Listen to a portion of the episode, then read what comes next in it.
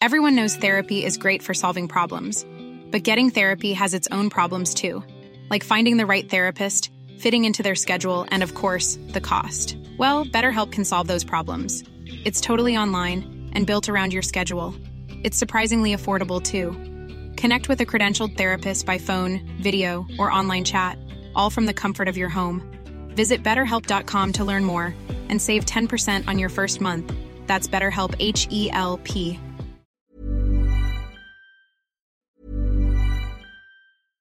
How would you like to look five years younger? In a clinical study, people that had volume added with Juvederm Voluma XC in the cheeks perceived themselves as looking five years younger at six months after treatment. Look younger, feel like you. Add volume for lift and contour in the cheeks with Juvederm Voluma XC. Reverse signs of aging by adding volume to smooth laugh lines with Juvederm Volure XC. For important safety information and to find a licensed specialist, visit juvederm.com. That's J U V E D E R M.com. Not for people with severe allergic reactions, allergies to lidocaine, or the proteins used in Juvederm. Common side effects include injection site redness, swelling, pain, tenderness, firmness, lumps, bumps, bruising, discoloration, or itching. There's a risk of unintentional injection into a blood vessel, which can cause vision abnormalities, blindness, stroke, temporary scabs, or scarring. Talk to a licensed specialist to find out if it's right for you.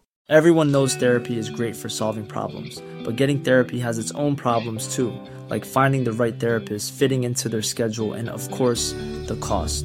Well, BetterHelp can solve those problems. It's totally online and built around your schedule. It's surprisingly affordable too. Connect with a credentialed therapist by phone, video, or online chat, all from the comfort of your home. Visit betterhelp.com to learn more and save 10% on your first month. That's BetterHelp, H E L P.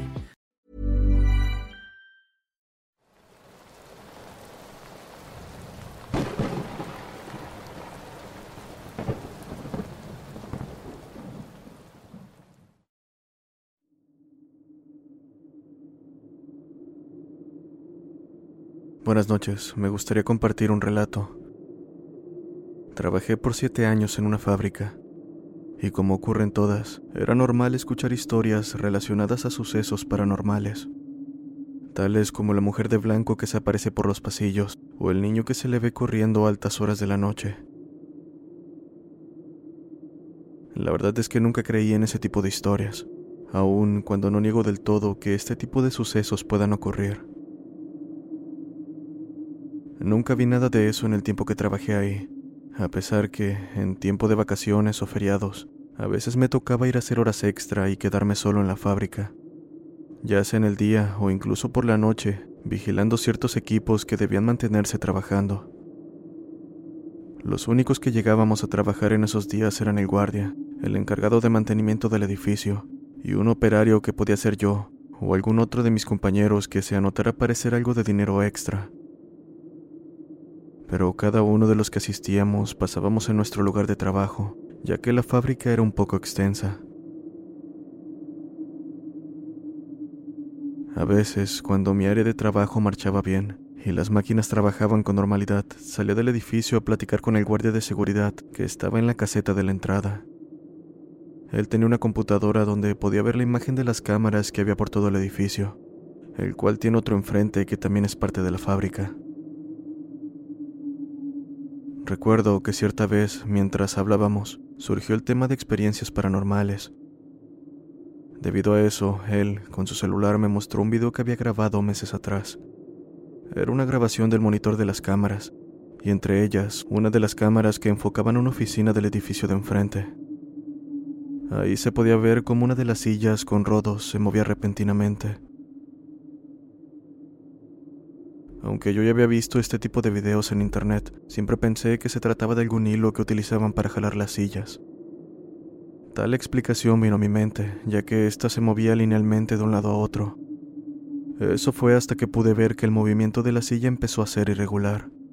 Se movía en forma de S, haciendo curvas y doblando de un lado a otro. Ante la falta de explicación lógica para este video, lo asumí como verídico.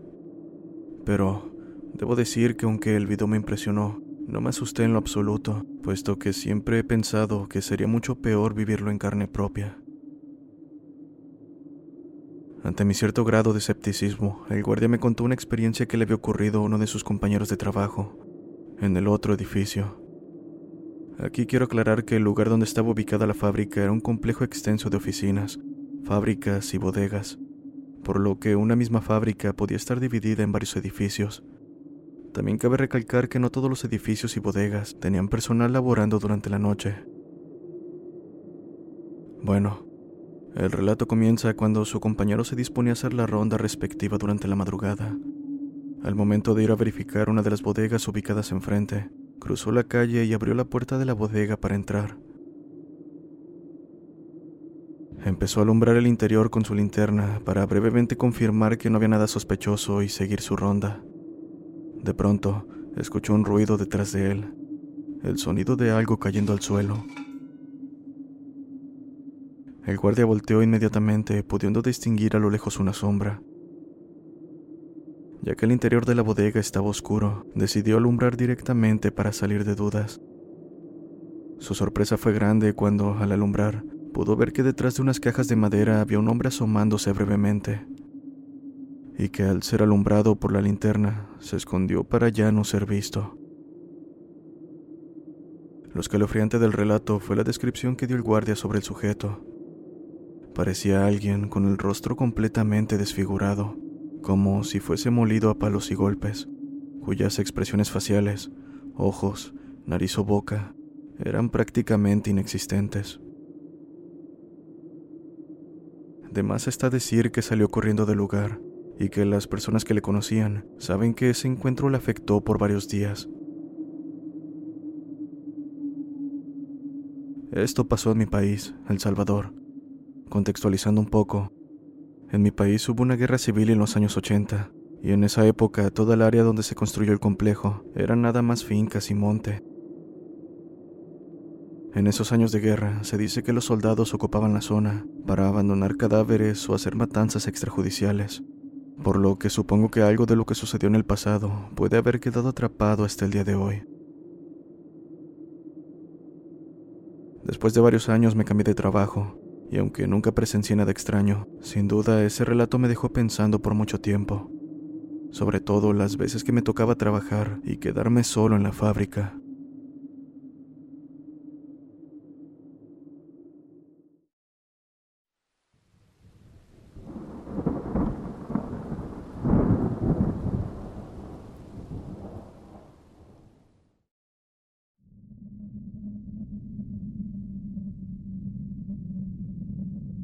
Mi nombre es Gabriel. Quiero compartir un relato que me sucedió hace muchos años. Vivo en una comunidad de Mestitlán, en Hidalgo. Cuando tenía alrededor de siete años visitaba a mi abuela, la cual cabe aclarar vive cerca del bosque. Una tarde salimos al bosque a recoger algunas frutillas de monte. Durante el trayecto me separé de mi familia por alrededor de media hora, en la que estuve vagando sin rumbo. Mientras lo hacía, llegué a un punto donde me percaté de una mirada, la cual provenía de los arbustos a unos metros de mí. En el momento en que me acerqué a revisar como lo haría cualquier niño, vi una sombra salir de ahí para rápidamente volver a esconderse. No le di gran importancia, pensando que era un animal de la zona y seguí acercándome, pero al llegar no encontré nada.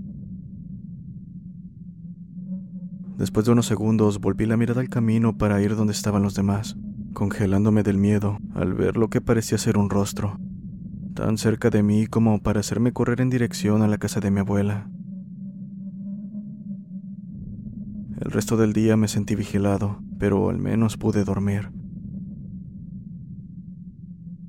Estuve un tiempo sin que me volviera a suceder algo relacionado con aquella experiencia, así que con el tiempo terminé olvidándolo. Fue al paso de unos años, cuando me mudé a mi actual hogar, que en los primeros días logré ver una sombra como en casa de mi abuela. A pesar de lo extraño que resultó aquello, no le tomé importancia y seguí con mi día. Hasta que, siendo de noche, aproximadamente las diez y media, me percaté de que me faltaba ganado. Así que sin perder el tiempo, fui a mi habitación por mi linterna y rifle. Caminé hacia la entrada del bosque y sin necesidad de adentrarme demasiado, logré ver algunos de mis animales. Apresuré el paso para alcanzar y regresarlos a su corral, pero en un punto, apenas dando unos pasos dentro del bosque, sentí como el aire se puso denso y el ambiente demasiado pesado. Asimismo comencé a temblar, cosa rara pues no soy tan miedoso. A pesar de eso y el mal presentimiento, decidí adentrarme más y más en el bosque para encontrar a todo mi ganado. Después de un momento emprendí el camino de regreso a casa con mis animales. A unos 200 metros de la salida al bosque, estos se adelantaron corriendo asustados. Me pareció extraño su comportamiento, pues era algo que no solían hacer. Conocían bien la zona como para haber corrido de esa manera, pero no necesité darle vueltas al asunto cuando sentí una mirada clavarse en mi espalda y el ambiente aún más pesado. Lo siguiente que hice fue cargar mi rifle y dirigir la linterna hacia los arbustos, a unos 20 metros detrás de mí. Al otro lado de la cerca pude ver a esa cosa intentando acercarse. Era un ser de unos 4 metros de altura, de tono oscuro. Se notaba encorvado. Su rostro era difícil de describir. Parecía solo una cara alargada con cuencas en lugar de ojos y una sonrisa de oreja a oreja a la cual le faltaban algunos dientes. El resto eran amarillos y putrefactos. En ese momento sentí un miedo muy fuerte haciéndome temblar y sudar frío. Lo único que pude hacer fue disparar sin apuntar hacia esa cosa, para acto seguido salir corriendo hacia mi casa. El tramo era de algunos 500 metros, el cual sentí interminable. Y cómo no, con ese ser siguiéndome y haciendo un tipo de grito horrible. Apenas si crucé la puerta, lo primero que hice fue cerrar todas las posibles entradas, ventanas y cualquier hueco por donde eso pudiera colarse. Después, con cuidado me acerqué a una ventana para ver si esa cosa seguía afuera. Al no lograr ver nada decidí salir, más que nada para verificar que mi ganado se encontrara en su corral y sin daños. Para mi suerte estaba completo, así que suspirando de alivio regresé a mi casa. En ese momento me percaté de que eran alrededor de las 12.30 de la mañana, lo cual era imposible, considerando lo más que pude haber durado en el bosque. De cualquier manera, mi madre me vio pálido y asustado, así que le conté a detalle lo que había sucedido, empezando por el suceso que pasé de niño en la casa de la abuela. Sin embargo, no me creyó. Me dijo que solo era mi mente jugándome una broma. Pero la verdad es que yo no lo veo así. Sé que fue tan real que no había manera de haber imaginado todo eso. Aún sacando los horrores más descabellados de mi mente, difícilmente podría replicar la apariencia que tenía esa cosa. Esa noche no pude conciliar el sueño al instante. Tardé por lo menos hasta las dos de la mañana, pero exactamente a las tres desperté viendo hacia la puerta, la cual estaba abierta. La sensación de algo vigilando me llegó a mí así que decidí cerrarla con seguro y volver a dormir. Desde ese día, si despierto en la madrugada, siempre es mirando hacia la puerta y casi todos mis sueños son pesadillas. Si alguien tiene idea de lo que esa cosa puede hacer, sería de gran ayuda que me lo hicieran saber. Hasta aquí mi anécdota. Espero les sirva para siempre salir preparados al bosque.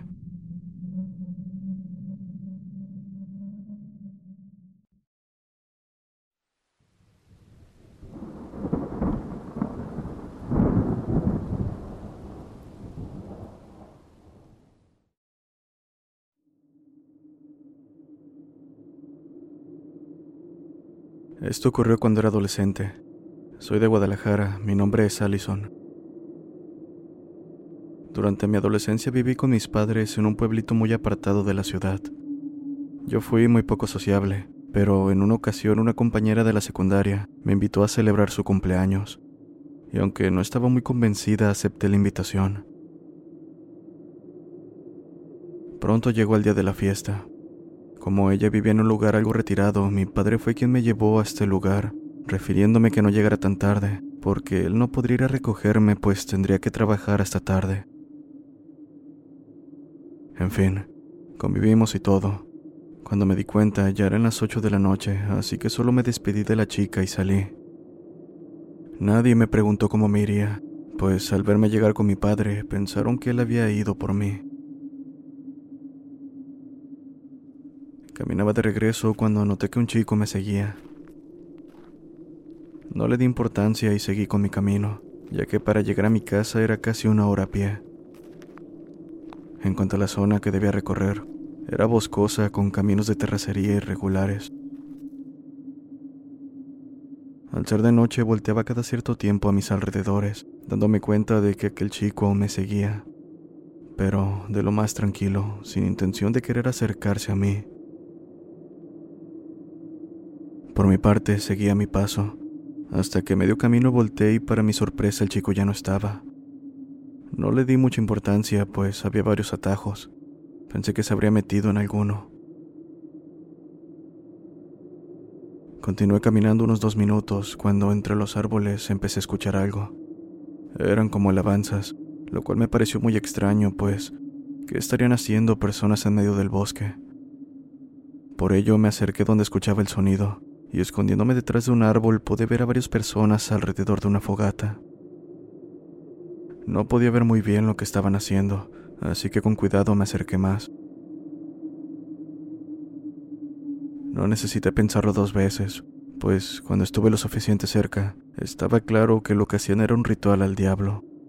Y es que sus vestimentas, lo que decían y cómo actuaban, daba toda la impresión.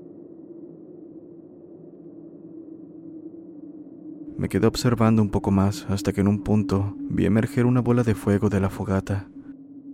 Esta parecía moverse, como si tuviera algo adentro intentando salir. La verdad es que si me lo hubieran contado, tildaría de loca a la persona, pero no había duda de que lo que estaba viendo era real. De pronto, del otro lado del bosque salió un hombre vestido con túnica blanca y un bastón en la mano como hecho de simple tronco de árbol.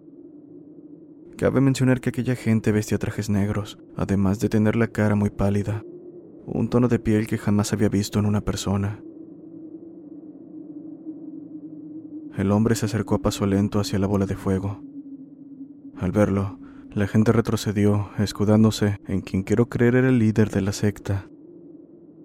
Por otro lado, de la bola de fuego seguía intentando salir algo. Se retorcía de una manera extraña.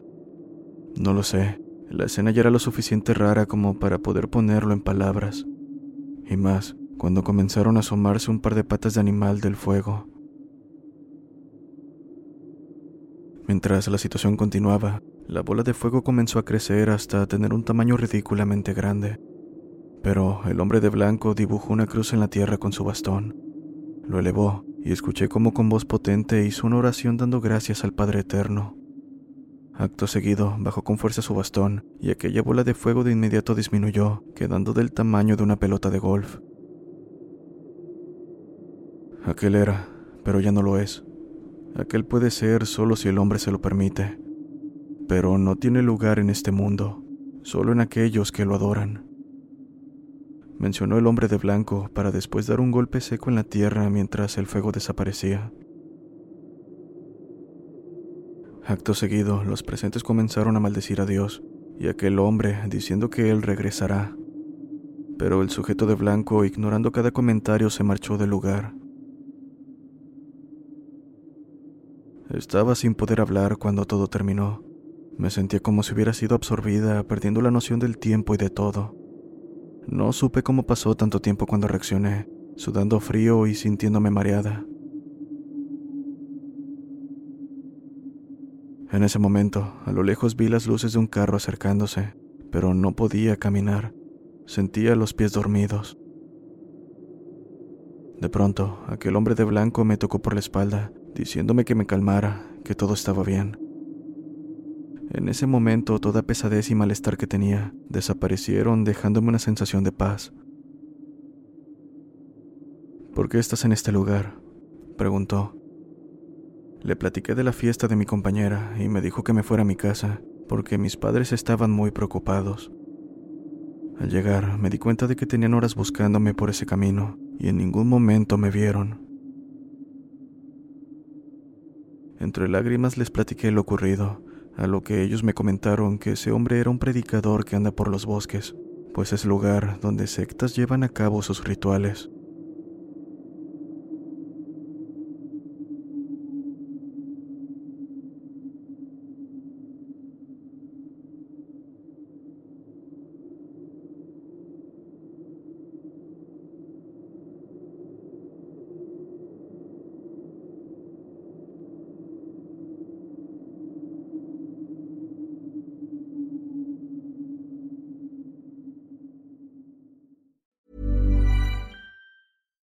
Would you like to look five years younger? In a clinical study, people that had volume added with Juvederm Voluma XC in the cheeks perceived themselves as looking five years younger at six months after treatment. Look younger, feel like you. Add volume for lift and contour in the cheeks with Juvederm Voluma XC. Reverse signs of aging by adding volume to smooth laugh lines with Juvederm Volure XC.